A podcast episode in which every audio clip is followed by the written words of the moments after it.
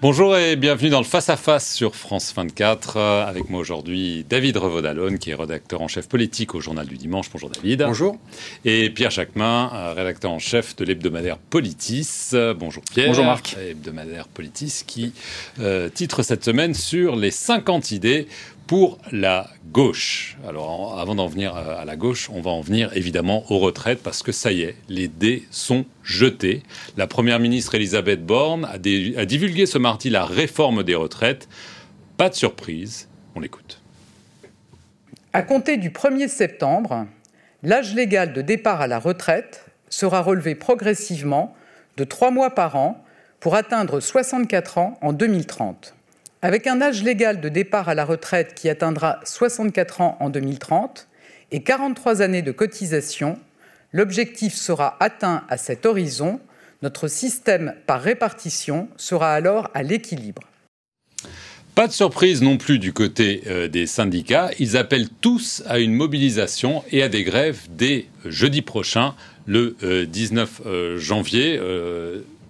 Pas de surprise, évidemment, le scénario était écrit d'avance, ça a traîné un petit peu, mais ça y est, on va devoir travailler plus longtemps, cotiser plus longtemps. Il y a d'autres mesures pour les petites retraites qui ont été prises et les syndicats ont tout de suite dégainé. Ah, je dirais qu'il y a assez peu de surprises, mais il y a quand même moins de surprises dans la position des syndicats que dans celle euh, d'Elisabeth Borne, puisqu'il y avait quand même quelques euh, points qui étaient à l'arbitrage, notamment, vous le, vous le citiez, celui des petites retraites et ce fameux minimum contributif à 1200 euros. Fallait-il l'appliquer aux nouveaux retraités, euh, c'est-à-dire ce qu'on appelle vulgairement le flux ou à ceux qui étaient déjà retraités, les retraités actuels, ce qu'on appelle tout aussi vulgairement, voire plus, le stock. En réalité, euh, c'était une revendication euh, notamment de la droite, dont l'appoint est majoritaire, euh, l'appoint est décisif pardon pour parvenir à une majorité à l'Assemblée nationale. Donc de ce point de vue-là, il y a eu un petit arbitrage. De la même façon, le président était initialement parti, souvenez-vous, pendant président Macron pendant sa campagne euh, de 2022 sur l'âge de 65 ans, on voit qu'il a un petit peu reculé à 64 ans. Là encore, c'est un petit, une petite amodiation euh, destinée à, séduire la droite. Mais bon, globalement, vous avez euh, raison. pas vraiment de surprise ni dans un camp ni dans l'autre. La chorégraphie était, était parfaitement annoncée et sur les rails. Ça a juste pris un petit peu plus de temps que prévu. Il y a eu beaucoup de va-et-vient, de zigzags, de, euh, petits reculs du côté de l'exécutif. Mais voilà, on y est. Euh, euh, les dés sont jetés et la bataille parlementaire et sociale, la bataille de la rue, peut commencer. Alors, il semblerait, comme David l'indiquait, qu'au niveau parlementaire, il y ait plus ou moins un accord qui soit est déjà scellé, soit est en, en voie de négociation, en bonne voie de négociation, entre euh, la Macronie euh, et la droite pour avoir euh, les voix suffisantes au Parlement, parce qu'en effet, il y a eu quelques petites modifications qui font que la droite peut dire OK, on y va. Oui, là, clairement, la droite a été entendue sur, euh, sur euh, quasiment l'ensemble des points qui étaient euh, soulignés par Éric Ciotti et ses petits camarades de l'Assemblée nationale et du Sénat. Donc il serait assez incohérent aujourd'hui que la droite ne vote pas ce texte. Donc a priori, le gouvernement s'est assuré, en faisant ces annonces, que les voix de droite seront suffisamment nombreuses. Pardon, petite parenthèse, je rappelle qu'Éric Ciotti, dans le journal du dimanche, indiquait il y a trois jours qu'il voterait cette réforme.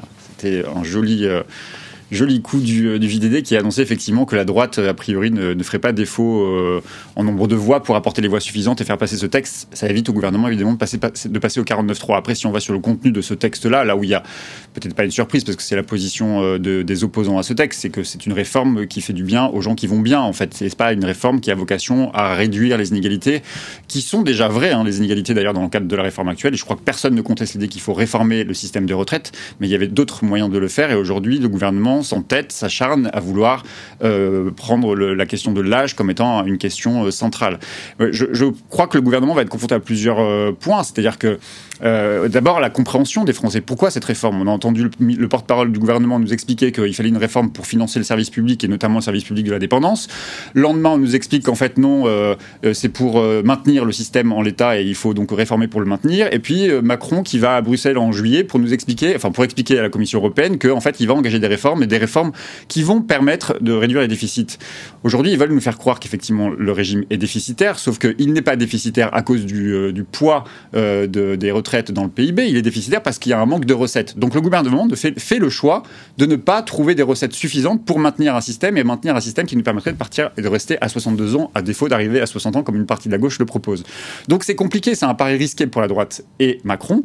Euh, et sans doute, ça va passer à l'Assemblée nationale. Les débats vont être houleux, mais la question qui reste euh, pour nous tous devant nous, ça va être la question de la mobilisation sociale. Est-ce que ça va être puissant, comme le veut Laurent Berger. Hein? il est, je trouve, très ferme et très euh, dur hein, dans les réactions. le patron de la CFDT, il est quand même dans une position très ferme. Hein. puis effectivement, c'est assez, c'est pas vu depuis 12 ans de voir ce, ce, panel syndical réuni. Tout ça risque de tenir parce que j'ai pas le sentiment que le gouvernement ait envie de bouger. D'ailleurs, je trouve étonnant, mais c'est pour ça que je dis il fait le choix de la droite, il fait pas le choix des partenaires sociaux, euh, qu'il n'ait même pas avancé des choses très sûres, très affirmées sur la question de la pénibilité, qui est un des points, à mon avis, cruciaux pour la CFDT notamment, parce que j'ai entendu ce matin, je finis là-dessus, Olivier Véran, le porte-parole, expliquer que tout ça était renvoyé à de la concertation, de la négociation, encore une fois, alors que quand même la question de la pénibilité est évidemment centrale sur euh, l'acceptation euh, d'une telle réforme Alors, euh, David. juste trois petites choses. Oui, alors moi je me prononcerai pas sur la nécessité de réformer ou pas. C'est une question évidemment politique, économique bien sûr, mais politique. Ce qu'il ce qu'il faut expliquer, c'est que le gouvernement a refusé de faire d'autres choix, c'est-à-dire par exemple augmenter les cotisations, augmenter la fiscalité, baisser les pensions, etc. Il a un argumentaire bien rodé de ce point de vue-là. Donc effectivement, le choix c'est celui de l'allongement du recul de l'âge départ mixé avec un un allongement de la euh, durée de cotisation.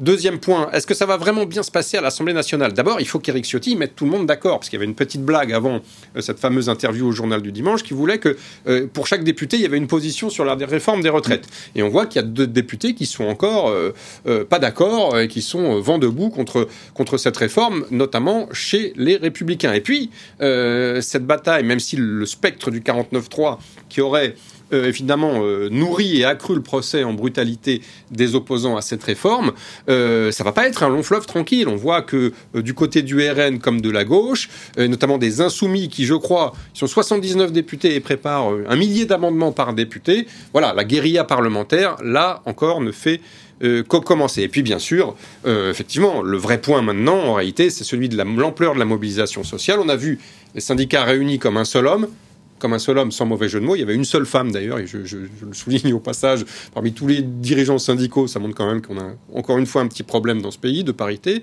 Bref, je referme la parenthèse. Euh, oui, première fois, ça a été dit par Pierre euh, depuis 12 ans. Euh, effectivement, front syndical uni, front commun.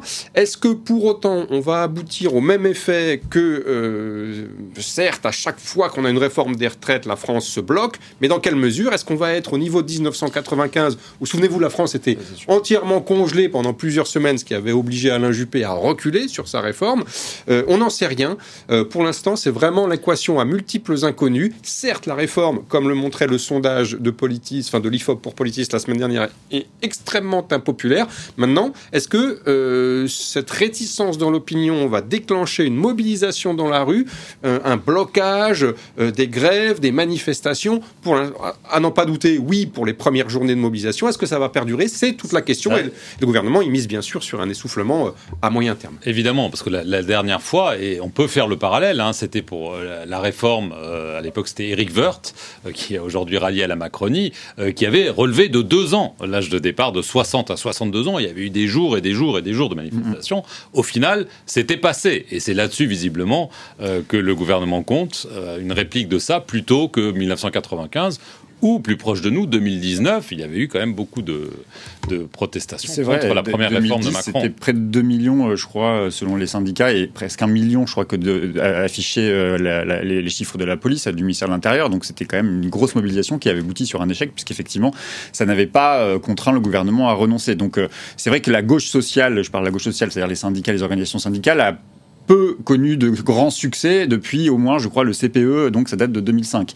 Là, j'ai le sentiment, pour écouter les uns et les autres, et notamment Laurent Berger, qui est quand même un, acteur central dans cette mobilisation, qui a une véritable détermination. Et il faut ajouter à cette détermination, ça c'est les sondeurs qui nous le disent, il y a un peu de résignation chez les gens, parce qu'on vit un moment pas simple, on vit un moment euh, anxiogène avec euh, la crise sanitaire, la crise euh, géopolitique, aujourd'hui la crise énergétique. Donc il y a la question de, aussi de, l'augmentation des prix, tout ça fait que les gens sont dans une, dans une espèce d'angoisse. Le compte là-dessus, la il y a un système, il y a, il y a un, climat de tension qui est quand même enfin, assez extraordinaire. Donc c'est pour ça que le risque, c'est qu'il y ait des mobilisations importantes, mais que aussi le, des débordements aient lieu. Et ma crainte, je le dis souvent, c'est qu'Emmanuel Macron finit par renoncer au moment où il y a des violences. Ça a été le cas à Notre-Dame-des-Landes au début de son quinquennat précédent, et ça a été le cas avec euh, euh, la mobilisation des Gilets jaunes. Souvenez-vous, autour de l'Arc de Triomphe, les premières mobilisations, et il finit par renoncer à euh, la taxe carbone. Donc il faudrait faire attention à ce que ce gouvernement n'aille pas jusqu'à des débordements, n'aille pas jusqu'à attendre qu'il y ait des, des, des, des violences pour commencer à véritablement discuter et voir à remettre en cause une partie de son projet parce que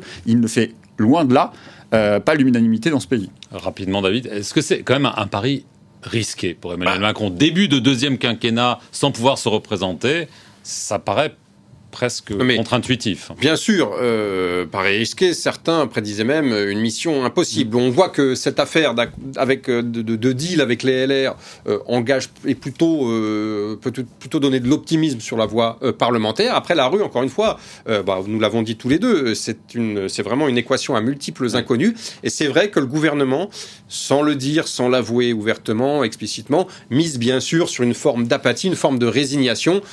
Pierre listait l'ensemble des crises qui avait un petit peu assommé le pays euh, euh, ces, derniers, euh, ces derniers mois, ces dernières années. Il y a bien sûr la question de l'inflation. Est-ce que les gens, et ça d'ailleurs une question prise en compte par les syndicats, est-ce que les gens vont faire le choix de perdre une journée, deux journées, trois journées de salaire dans un contexte de flambée des prix? C'est tout, c'est la, la, grande inconnue. Donc, on verra. On aura déjà une première réponse, évidemment, le 19 avec la grande journée de mobilisation de l'intersyndicale. Mais la vraie question, je crois, c'est la durabilité de ce mouvement. Est-ce qu'il va s'effilocher ou est-ce qu'il va se maintenir et se durcir? Euh, voilà, là, personne, ne, personne, ne, peut donner un pronostic. Un tout petit indice, très rapidement, un tout petit indice hier, parce que s'était organisé une grande, un grand meeting à Paris euh, par, euh, je crois, c'est le média Reporter et, et, Fakir. C'est organisé donc une rencontre de toute la gauche politique réunie, hein, unitaire, une réunion publique unitaire. Personne, enfin, c'était plein à craquer. J'y suis allé pour voir un peu comment on prend la température, savoir ce qu'il s'y disait. J'ai pas pu rentrer, c'était plein de monde à l'extérieur. Donc je dis pas que ça va donner le ton, mais c'est une première, c'est un premier événement qui donne un peu la mesure de en tout cas de l'envie de des gens de prendre part à ce débat et sans doute d'aller se mobiliser euh, dans les mobilisations qui ont été annoncées par les syndicats qui appellent d'ores et déjà à se réunir le soir de la première journée de mobilisation, c'est-à-dire jeudi prochain, pour décider des suites des actions euh, qui pourraient être puissantes, comme le dit encore une fois Laurent Berger. On aura évidemment euh, le verdict au Parlement et dans la rue dans les semaines qui viennent. Merci à vous deux et merci, à vous d'avoir regardé le face-à-face -face sur France 24. restez sur France 24 pour plus d'informations.